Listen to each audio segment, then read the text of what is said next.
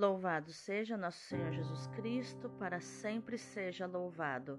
Hoje é quarta-feira, 29 de junho de 2022, 13 terceira semana do tempo comum. E hoje é dia dos dois pilares da igreja, São Pedro e São Paulo apóstolos. São Pedro e São Paulo, rogai por nós. E na nossa Lexio Divina de hoje, eu quero começar pedindo desculpas porque não consegui fazer a Lexio Divina de sábado, de segunda e de terça-feira e não conseguirei fazer, então decidi dar andamento a partir de quarta-feira mesmo. E assim vamos indo conforme o nosso possível, né? Fazendo o nosso possível dentro daquilo que nós temos. Então eu quero começar essa Lexio Divina de hoje entregando a Ti, Pai Santo, Pai querido, Pai amado, os nossos ouvidos, o nosso coração, para que possamos ouvir a Tua palavra, Senhor, que é viva e eficaz. A Tua palavra que é o próprio Jesus, palavra. A Tua palavra que é cheia do Espírito Santo, que caia nos nossos corações e que nossos corações possam ser terra fértil para fecundar a tua palavra dentro do nosso coração. Paizinho, nós já conseguimos sentir o teu agir dentro de nós, o agir do teu Santo Espírito no nosso coração. Que a, a palavra possa fecundar a sua semente na terra do nosso coração. Que seja uma terra boa, que seja uma terra disponível, nós queremos abrir nosso coração, a nossa mente, os nossos ouvidos para ouvir a tua palavra, para entender a tua palavra, para estudar a tua palavra, Senhor, para principalmente orar a tua palavra, porque ela transforma a nossa vida, o nosso modo de viver, as nossas decisões, tudo que nós precisamos passar no dia de hoje, Pai, que a tua palavra possa ser luz, porque ela é luz para iluminar o nosso caminho. Que ela seja a primeira leitura de hoje é dos Atos dos Apóstolos, capítulo 12, versículos do 1 ao 11. Naqueles dias, o rei Herodes maltratou alguns membros da igreja, mandou matar a espada Tiago, irmão de João, e vendo que tal procedimento agradara aos judeus, mandou também prender Pedro decorriam os dias dos pães ázimos. Depois de o mandar prender, meteu-o na prisão, entregando-o à guarda de quatro piquetes, que de quatro soldados cada um, na intenção de o fazer comparecer perante o povo a seguir a Páscoa. Enquanto Pedro estava encerrado na prisão, a igreja orava a Deus instantemente por ele. Na noite anterior ao dia em que Herodes contava fazê-lo comparecer, Pedro estava dormindo entre dois soldados, bem preso por duas correntes, e diante da porta estavam sentinelas de guarda na prisão. De repente apareceu o anjo do Senhor e a masmorra foi inundada de luz. O anjo despertou Pedro, tocando-lhe no lado, e disse-lhe: Ergue-te depressa e as correntes caíram-lhe das mãos. O anjo prosseguiu: Põe o cinto e calça as sandálias. Pedro assim fez. Depois disse-lhe: Cobre-te com a capa e segue-me. Pedro saiu e o seguiu. Não se dava conta da realidade da intervenção do anjo, pois julgava que era uma visão.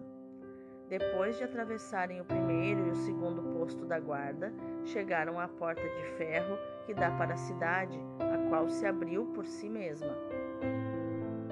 Saíram avançando por uma rua e logo o anjo se retirou de junto dele. Pedro, voltando a si, exclamou: Agora sei que o Senhor enviou seu anjo e me arrancou das mãos de Herodes e de tudo o que o povo judeu esperava. Palavra do Senhor, graças a Deus. O salmo de hoje é o 49. A todos que procedem retamente eu mostrarei a salvação que vem de Deus. Escuta, ó meu povo, eu vou falar. Ouve, Israel, eu testemunho contra ti. Eu, o Senhor, somente eu sou o teu Deus. Eu não venho censurar teus sacrifícios, pois sempre estão perante mim teus holocaustos. Não preciso dos novilhos de tua casa, nem dos carneiros que estão nos teus rebanhos. Porque as feras da floresta me pertencem, e os animais que estão nos montes aos milhares. Conheço os pássaros que voam pelos céus e os seres vivos que se movem pelos campos. Não te diria se com fome eu estivesse, porque é meu o universo e todo ser. Porventura comerei carne de touros? Beberei acaso o sangue de, de carneiros? Como ousas repetir os meus preceitos e trazer minha aliança em tua boca? Tu que odiaste minhas leis e meus conselhos e deste as costas às palavras dos meus lábios. A todos que procedem retamente eu mostrarei a salvação que vem de Deus. A segunda leitura é da carta de São Paulo a Timóteo, capítulo 4, versículo 6. Caríssimo, eu já estou pronto para oferecer-me como sacrifício. Avizinha-se o tempo da minha libertação. Combati o bom combate, terminei a corrida, permaneci fiel. A partir de agora, já me aguarda a merecida coroa que me entregará naquele dia o Senhor, justo juiz, e não somente a mim, mas a todos os que anseiam pela sua vinda.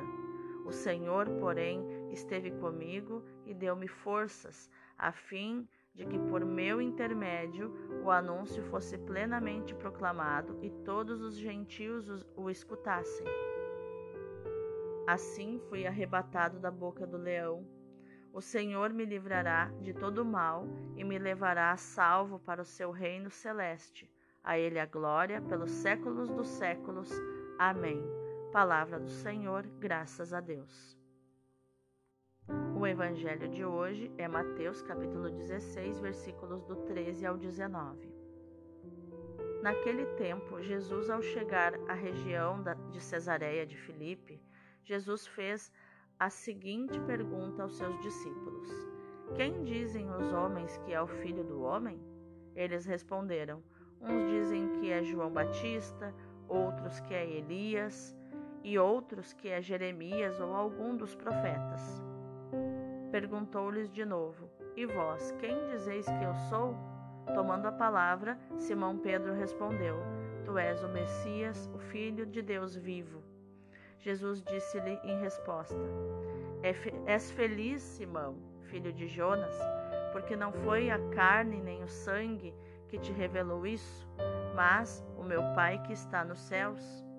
Também eu te digo: Tu és Pedro, e sobre esta pedra edificarei a minha igreja, e as portas do inferno jamais poderá, poderão prevalecer contra ela. Eis que te dou as chaves do reino dos céus. Tudo que ligares na terra ficará ligado no céu, e tudo que desligares na terra será desligado no céu.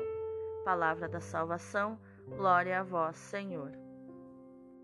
Então, seguindo a nossa Lexio Divina de hoje, no, no dia dos, das colunas da igreja, São Pedro e São Paulo, que é uma festa que existe na liturgia desde o século III, desde o século III, né, que a liturgia une na mesma celebração essas duas colunas da igreja, Pedro e Paulo mestres inseparáveis de fé e de inspiração cristã pela sua autoridade, eles simbolizam todo o colégio apostólico. Pedro era natural de Betsaida, onde exercia a profissão de pescador. Jesus o chamou e confiou a ele a missão de guiar e confirmar os irmãos na fé. É uma das primeiras testemunhas de Jesus ressuscitado e, como um arauto do Evangelho, toma consciência na necessidade de abrir a igreja aos gentios, conforme nós vimos em Atos é, dos Apóstolos, nos capítulos 10 e 11, né, se a gente vai olhar toda a história. Paulo de Tarso, perseguidor acirrado da igreja, né, converte-se no caminho de Damasco. A partir daí, a sua vivacidade e seu brilhantismo são postos ao serviço do Evangelho. Fortemente apaixonado por Cristo, ele que é a própria espada de Cristo, ele mesmo diz: Eu sou a espada de Cristo, empunhada para proclamar a salvação. Ele que é apaixonado por Jesus, percorre o Mediterrâneo para anunciar o evangelho da salvação, especialmente aos pagãos. Depois de terem sofrido toda a espécie de perseguições, ambos são martirizados em Roma, regando com seu sangue o mesmo terreno e assim plantando na, na terra a igreja de Deus. Então, seguindo a nossa Lexio Divina, é, indo para o contexto das passagens de hoje, dos textos de hoje, nós vemos na primeira leitura que por volta dos anos 41 a 44 depois de Cristo, né, da nossa era, reinava na Judéia Herodes Agripa, que moveu uma perseguição contra a igreja. Foi por essa ocasião que Pedro foi preso durante a Páscoa hebraica e teria a mesma sorte de Jesus se Deus não tivesse intervindo com um milagre, como nós vemos nos versículos 1 ao 4. Um anjo libertou Pedro da morte certa. Tal fato deixou os cristãos espantados e admirados com a benevolência de Deus. No evento foi importante a oração da igreja, compenetrada na importância única da missão de Pedro. Mais tarde, também São Paulo recuperará de modo idêntico a sua liberdade, como nós lemos em Atos 16, do 25 ao 34. Já na segunda leitura, nós vemos que o texto nos apresenta o que podemos chamar de testamento de Paulo. O apóstolo pressente bem próxima à sua morte e nos dá nos traz ao conhecimento o seu estado de espírito ele se sente só e abandonado pelos irmãos, mas não vítima, porque a sua consciência está tranquila e o Senhor está com ele. Guardou a fé e cumpriu a sua vocação missionária com fidelidade.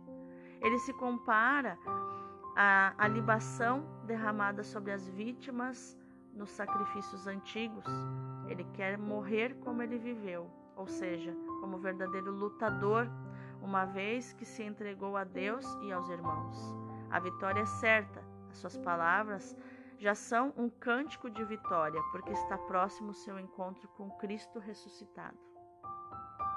Já no Evangelho de hoje, é, consta em duas partes: a resposta de Pedro sobre a messianidade de Jesus Filho de Deus, como nós lemos nos versículos 13 a 16, e a promessa do primado que Jesus confere a Pedro, versículos do 17 ao 19. O povo reconhecia Jesus como um profeta, mas os doze apóstolos têm uma opinião muito própria, que é expressa por Pedro. Jesus é o Messias, filho de Deus, como ele diz no versículo 16. Essa opinião mais do que baseada na experiência que tinham de Jesus, era fruto da ação do Espírito Santo neles. Não foi a carne nem o sangue que te revelou isso, Pedro, mas o meu Pai que está no céu. Jesus diz a ele no versículo 17. Por causa dessa confissão, Pedro será a rocha sobre a qual Cristo edificará a sua igreja. A Pedro e aos seus sucessores é confiada a missão de serem o fundamento visível da realidade invisível que é Cristo ressuscitado. O poder de ligar e desligar, expresso na metáfora das chaves, indica a autoridade sobre a igreja. Vamos meditar a palavra. Então, celebrar os apóstolos Pedro e Paulo é um testemunho de fé na Igreja Una, Santa, Católica e Apostólica. Pedro é efetivamente a pedra que se apoia diretamente sobre a pedra angular que é Cristo.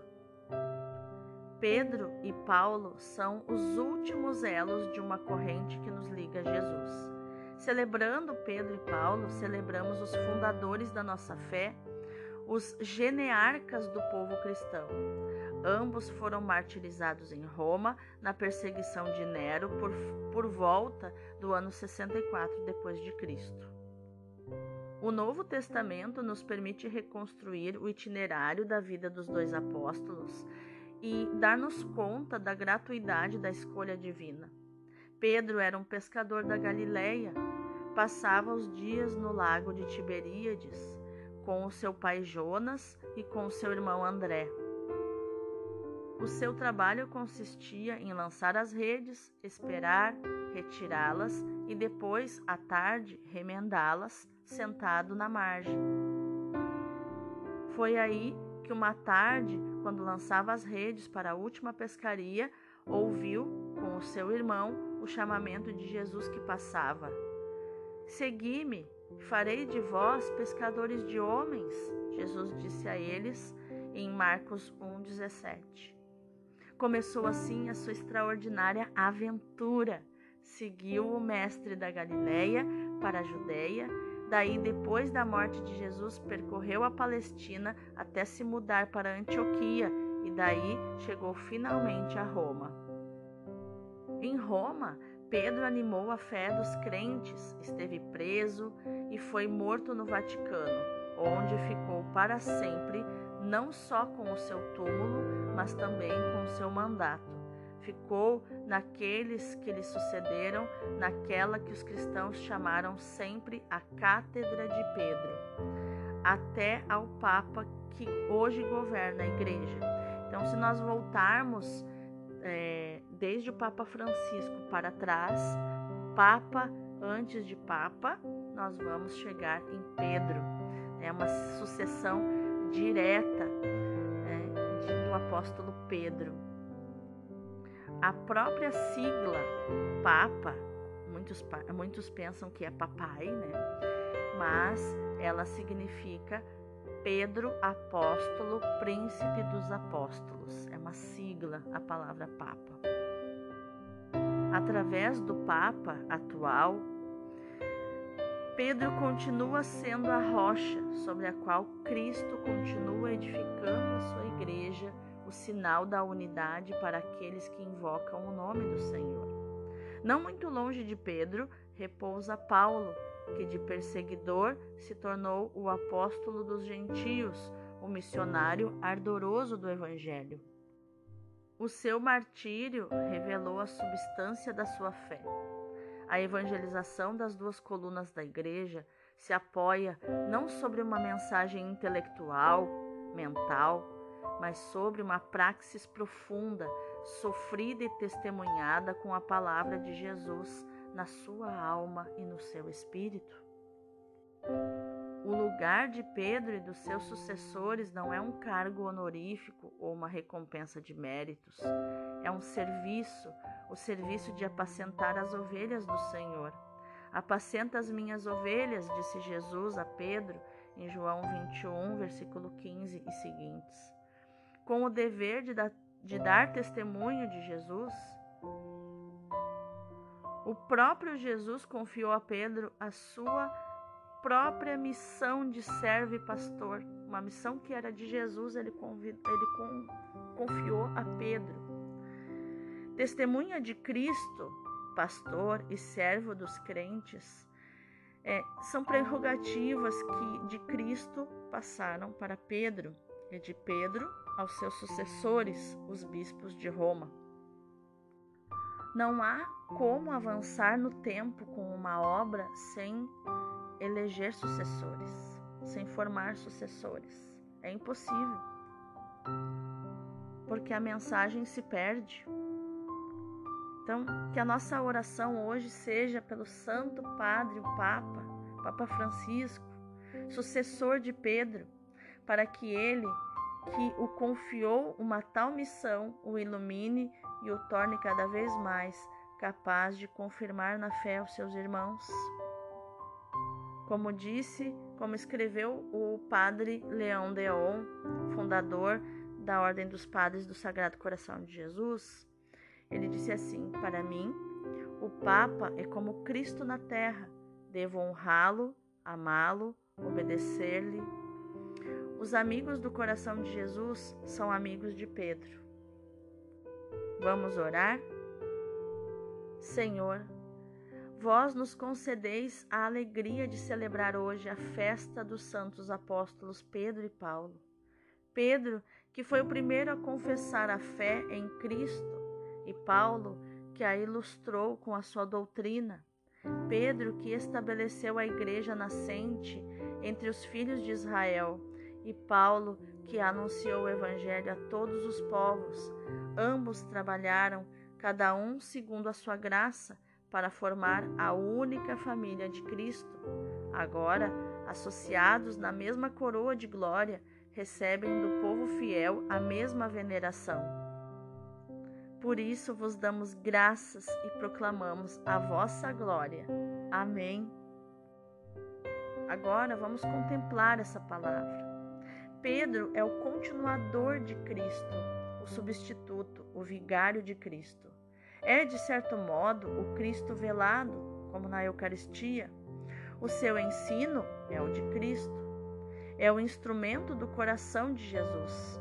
Nosso Senhor prometeu antecipadamente a Pedro a sua primazia, que é a continuação do poder de Cristo.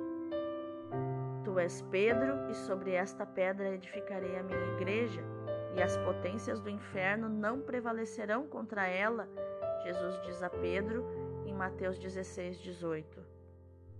Eu te darei as chaves do reino dos céus. Tudo que ligares na terra será ligado nos céus, tudo que desligares na terra será desligado nos céus. Jesus diz isso em Mateus 16, 19. Quando fores convertido, confirmarás os teus irmãos. Jesus diz a ele em Lucas 22, 32. O Papa é o líder da igreja emocionalmente adulto, sábio, ele tudo que ele coloca como doutrina na igreja é confirmada na palavra. Ele não pode desfazer nada que Jesus disse. Porque o que Jesus disse é a verdade, Jesus é a própria verdade. Quando chegou o dia, nosso Senhor realizou a sua promessa. Transmitiu a Pedro a sua autoridade de pastor Pedro, porque me amas muito, porque me amas mais do que os outros, apacenta os meus cordeiros, apacenta as minhas ovelhas. Pedro, pastor supremo da igreja, é depositário e administrador de todos os dons do coração de Jesus. Ele preside a administração dos sacramentos, abre e fecha o tesouro do coração de Jesus. Que respeito, que obediência eu devo a Pedro e aos seus sucessores. Que coisa mais linda, né? A gente poder ter este Pai na terra. E dentro da psicologia nós vemos que as pessoas que têm algum tipo de problema de fazer parte da hierarquia, né? ou que admiram Jesus, gostam de Jesus, mas não fazem, não começam a fazer parte da comunidade, não aderem à comunidade cristã, né? ou fundam a sua própria igreja. É, quando nós vamos olhar na história dessas pessoas, né? na própria história de Martinho Lutero, que separou a Igreja Católica, né? fundou a Igreja Luterana, nós vamos ver um pai violento, Lutero tinha um pai muito violento. Então nós vamos ver uma dificuldade de obedecer ao pai, né? de obediência, de submissão a uma missão que o pai nos dá. E esse relacionamento ruim com o pai vai prejudicar o meu relacionamento com Deus como pai, porque eu não tenho um bom, uma boa visão, eu não tenho uma referência do que é ser pai. E quão maravilhoso é quando nós humildecemos, olhamos para essa estrutura que Jesus deixou para nós, estrutura visível da realidade espiritual e invisível, que é o plano de salvação, nos deixou a igreja uma estrutura, com uma hierarquia, com guardiões daquilo que é importante. Né? Os líderes são guardiões da, da, doutrina, daquilo que é correto, para não ter desvios, para nós não sermos induzidos ao erro, para nós sabermos um norte por onde andar, um caminho. Né? Eles começaram, esses apóstolos começaram como que numa selva, não tinha nem estrada, não tinha nenhuma uma trilha demarcada. Eles começaram ali é, fazendo toda a estrutura com canivetinho, foram indo, foram construindo, foram construindo. Hoje a estrada da fé está asfaltada para nós. Que maravilhoso ter essas pessoas que vieram antes de nós. Honrar todos estes que vieram antes de nós, carregando o tesouro de Cristo para nós, com seus erros, com seus acertos. É, houve alguns infiltrados que não eram do rebanho, que quiseram roubar o rebanho, mas são pessoas com fraquezas de pessoas, com desejos ilícitos de poder, fome de poder, é, sede de poder mas no meio desses estiveram também aqueles apaixonados por Jesus, que trouxeram até nós a fé.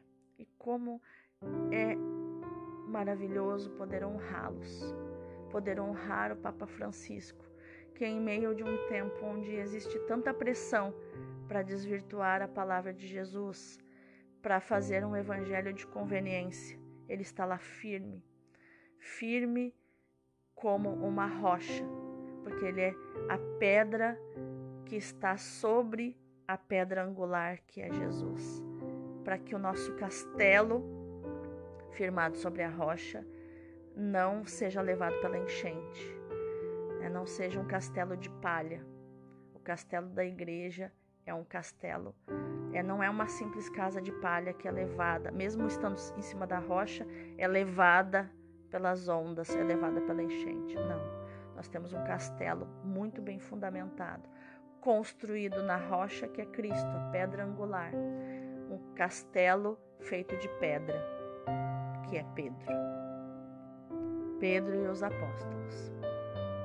Então, que no dia de hoje, meu irmão, minha irmã, a nossa ação seja meditar, proclamar e viver esta palavra de Paulo na sua segunda carta a Timóteo, capítulo 4, versículo 17, que diz: O Senhor, porém, esteve comigo e deu-me forças. Receba essa força de Deus. Receba essa força do Espírito Santo no teu dia. Deus abençoe o teu dia.